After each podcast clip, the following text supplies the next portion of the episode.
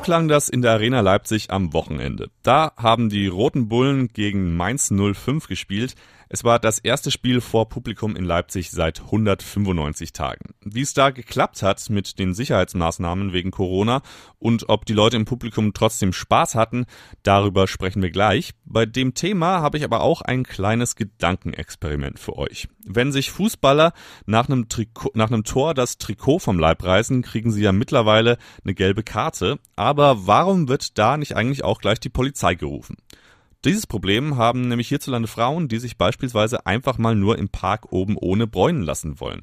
Das ist eine geschlechterbasierte Ungerechtigkeit, die auch das Thema einer Demo im August hier in Leipzig war. Wie viele nackte Haut es dort zu sehen gab und was allgemein die Bestimmungen zur Oberkörperfreiheit sind, darüber sprechen wir in dieser Folge Radio für Kopfhörer Leipzigs Tag im Rückblick. Ich bin Martin Pfingstel, schön, dass ihr zuhört. Mephisto 976, Radio für Kopfhörer. »194 Tage ohne Fußball«. Für viele Deutsche ist das ein absolutes Albtraum-Szenario. Jene Fußballfans in Leipzig, die sich die Spiele ihrer Mannschaft nur vor Ort im Stadion ansehen wollen, mussten aber genau damit zurechtkommen. Bis zum vergangenen Sonntag, da fand hier in Leipzig das Spiel zwischen RB Leipzig und Mainz 05 zum ersten Mal wieder vor Publikum statt. In der Arena vor 8500 Zuschauerinnen und Zuschauern. Wie genau da die Hygienemaßnahmen aussahen und wie die Fans darauf reagiert haben, das hat sich mein Kollege Benedikt Biermann angeschaut. Hallo Bene. Hi Martin. Benedikt, unter welchen Schutzbedingungen hat das Spiel denn jetzt stattgefunden? Nach langer Wartezeit mussten sich die Fans auf verschiedene Neuerungen einstellen. Das ging schon beim Ticketerwerb los. Die Tickets wurden nämlich diesmal verlost. Es durften sich allerdings nur Leute bewerben, die eine Dauerkarte mit Plus-Abo haben und Leute, die in Sachsen wohnen. Trotzdem haben sich dann 13.000 Menschen auf 8.500 Plätze beworben und dann wurde ausgelost.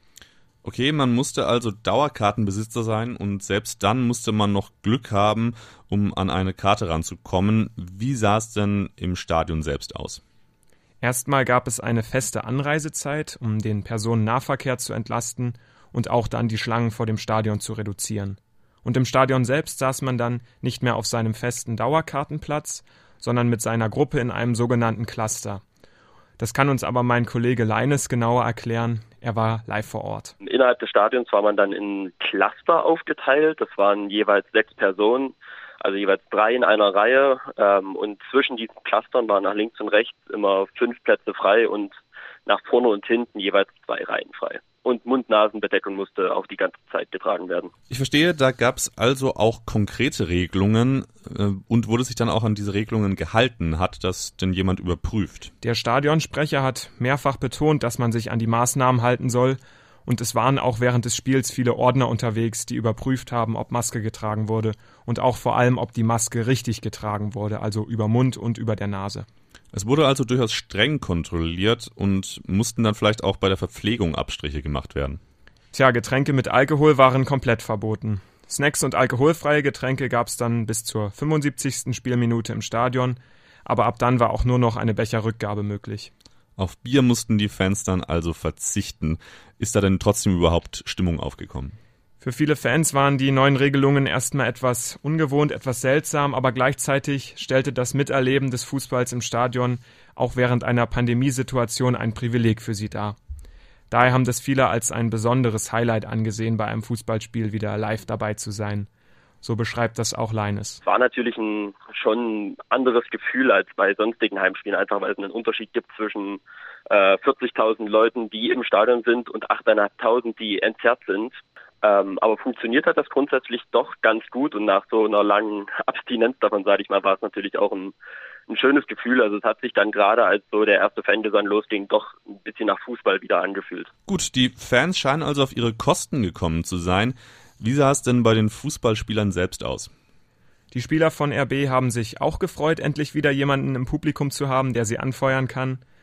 So haben sie das nämlich auf Instagram geäußert. Lukas Klostermann meinte dazu, Guter Start in die neue Bundesliga-Saison vor einer tollen Kulisse. Danke an alle RB-Fans, die heute mit dabei sein konnten. Und Amadou Haidara, der das 3 zu 1 gegen Mainz geschossen hat, schrieb, so schön wieder mit Zuschauern im Stadion zu spielen. Vielen Dank für eure Unterstützung. Wir können stolz auf uns sein. Das allgemeine Fazit zum ersten RB Leipzig-Spiel in der Arena seit langer Zeit ist also ein positives. Die Fußballspieler sind froh, wieder Publikum zu haben und die Fans freuen sich endlich wieder im Stadion vor Ort sein zu dürfen. Da wird auch die ein oder andere Einschränkung wohl akzeptiert. Benedikt, danke für die Infos. Gern. Im Park das Hemd ausziehen und sich etwas zu bräunen ist für mich im Sommer eine Selbstverständlichkeit. Das beruht allerdings nur auf meiner persönlichen Perspektive. Ich bin nämlich ein Mann. Für Frauen ist das hierzulande oft keine Option. Wenn eine Frau in der Öffentlichkeit ihre nackte Brust entblößt, muss sie mit einem Bußgeld rechnen. Dagegen hat sich im vergangenen Monat eine Demonstration gerichtet. Unter dem Namen Oberkörperfreikultur-Demo trafen sich Ende August Menschen jedes Geschlechts eigentlich um oberkörperfrei zu demonstrieren. Am Ende blieben dann doch die meisten Körper vollständig bekleidet. Redakteurin Hanan Al-Mikdam Laslop war vor Ort und weiß mehr darüber. Hallo Hanan. Hi Martin. Hanan, du warst bei der Oberkörperfreikultur-Demo vor Ort. Der Name lässt ja allgemein schon vermuten, worum es ging, aber was wurde denn da genau gefordert? Bei der Demo ging es vor allem darum, darum aufmerksam zu machen, dass die nackte weibliche Brust in unserer Gesellschaft sehr sexualisiert wird. Laut dem Wandelkollektiv aus Leipzig, so nennen sich die Organisatorinnen der Demo, käme das vor allem daher, dass weibliche Brüste meist mit sexuellen Handlungen in Verbindung gebracht werden würden und deshalb in anderen Kontexten anstößig wirken würden. Bei der männlichen Brust sei das anders. Die würde auch in anderen Kontexten wie im Park oder beim Sport toleriert. Und eben diese Doppelmoral empfindet das Wandelkollektiv als diskriminierend. Denn vor allem Frauen, die ihre Brüste entblößen, werden in der Öffentlichkeit aufgefordert, diese zu bedecken oder haben im schlimmsten Fall sogar mit einem Bußgeld zu rechnen. Solche Erfahrungen haben einige Mitglieder des Wandelkollektivs auch persönlich gemacht. So klang das jedenfalls in meinem Interview mit Lotti, einem Kernorga-Mitglied des Wandelkollektivs. Genau, wir wollten diese Demo organisieren, weil auch die Veranstaltungsleitung, also Sophie oder Varia, ähm, hat öfter die Erfahrung gemacht, dass sie sich im Park oder anderswo in der Öffentlichkeit oberkörperfrei ausziehen wollte und dann immer die Polizei gerufen wurde, jedes Mal. Und die gleiche Erfahrung machen Männer in der Regel nicht. Bedeutet das also, dass es ein Gesetz gibt, das es explizit Frauen verbietet, ihre Brüste zu entblößen? Nein, das gibt es nicht. Das wäre auch laut Artikel 3 des Grundgesetzes gar nicht möglich. Denn der legt fest, dass Männer und Frauen vor dem Gesetz gleich sind. Im Falle von Nacktheit in der Öffentlichkeit wird meistens der Paragraph 118 des Ordnungswidrigkeitsgesetz angewendet. In dem Paragraph geht es um die Belästigung der Allgemeinheit, die aber auch nicht weiter definiert wird. Ähm, das bedeutet, das Ausmaß einer Belästigung wird ja sehr individuell wahrgenommen und ist immer auch vom Kontext abhängig. Deshalb wird dieser Paragraph 118 auch als Gummiparagraph kritisiert, da seine Anwendung bis zu einem gewissen Grad eben Auslegungssache ist. Das findet auch Lotti von der Kernorga-Gruppe des Wandelkollektivs. Diese ganze Bekleidungsdebatte fällt halt unter Paragraph 118. Das ist ähm, Belästigung der Allgemeinheit. Und das ist aber ein sogenannter Gummiparagraph, also Auslegungssache. Und wir verstehen halt nicht, warum es bei Männern kein Problem ist und bei Frauen schon. Ist der Paragraph 118 also der Grund, warum dann doch nicht oben ohne demonstriert wurde? Dass gar nicht oberkörperfrei demonstriert wurde, stimmt nicht ganz. Es gab einige Frauen, die ihre Brüste gezeigt haben, weil sie sich das eben nicht nehmen lassen wollten. Aber ja, wie du schon vermutet hast, hat der Paragraph 118 damit zu tun, dass nicht oben ohne demonstriert werden durfte. Die Versammlungsbehörde hat der Demonstration nämlich im Vorhinein mehrere Beschränkungen auferlegt. Und eine dieser Beschränkungen hat eben besagt, dass der Oberkörper, egal welchen Geschlechts, nicht entblößt werden darf. Sonst wäre die Demo aufgelöst worden und die entsprechenden Individuen hätten mit einem Platzweis oder einem Bußgeld zu rechnen.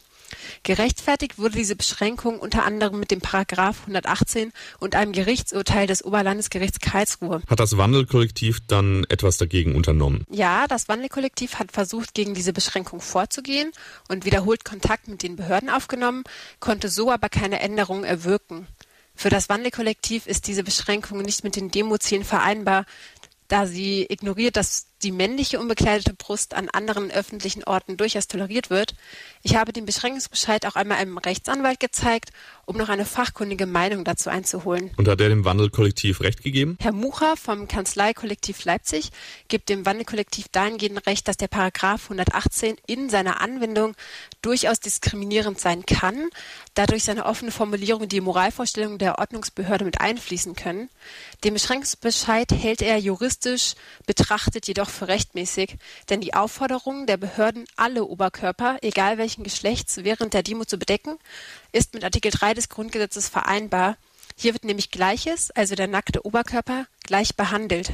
Herr Mucha hält es außerdem für schwierig, so zu argumentieren, dass die Ordnungsbehörde die Ordnungswidrigkeit nackter männlicher Oberkörper in anderen Situationen außerhalb der Demo nicht ahndet. Hier fehlt die Vergleichbarkeit der Situation. Etwas anderes wäre es beispielsweise, wenn neben der Demonstration Personen mit unbekleideten Oberkörper stehen und die anwesende Ordnungsbehörde dagegen nicht einschreitet, sondern nur gegen die Teilnehmenden der Demonstration. Das ganze Thema ist also doch etwas komplizierter. Muss der Paragraph 118 also abgeschafft werden, damit in Zukunft oben ohne demonstriert werden darf? Nicht unbedingt. Dadurch, dass der Paragraph sich auf Handlungen bezieht, die geeignet sind, die Allgemeinheit zu belästigen, würde es schon reichen, wenn sich die Meinung eben dieser Allgemeinheit ändert. Wenn also ein Großteil der in Deutschland lebenden Menschen weibliche Brüste nicht mehr schamhaft empfinden würde, würde der Paragraph 118 hier von ganz alleine keine Anwendung mehr finden. Es bräuchte also weniger eine Gesetzesänderung als mehr ein gesellschaftliches Umdenken. Vielen Dank, Hanan, für diesen Einblick. Das war's auch schon wieder mit Radio für Kopfhörer Leipzigs Tag im Rückblick. Ich bedanke mich beim Team für diese wunderbaren Themen. Einmal Fußball und dann auch noch Oberkörperfreiheit unter Frauen. Ziemlich publikumsfreundlich heute, wie ich finde. Von unserem Podcast gibt's werktags täglich eine neue Folge, dann wieder überall, wo es Podcasts ebenso gibt, Spotify, iTunes etc. Und Radio machen wir natürlich auch immer noch. Da kann man uns ebenfalls werktags täglich von 18 bis 19 Uhr live hören auf Mephisto 97.6. Ich verabschiede mich an dieser Stelle. Mein Name ist Martin Pfingstel. Macht's gut und auf Wiederhören. Mephisto 97.6 Radio für Kopfhörer.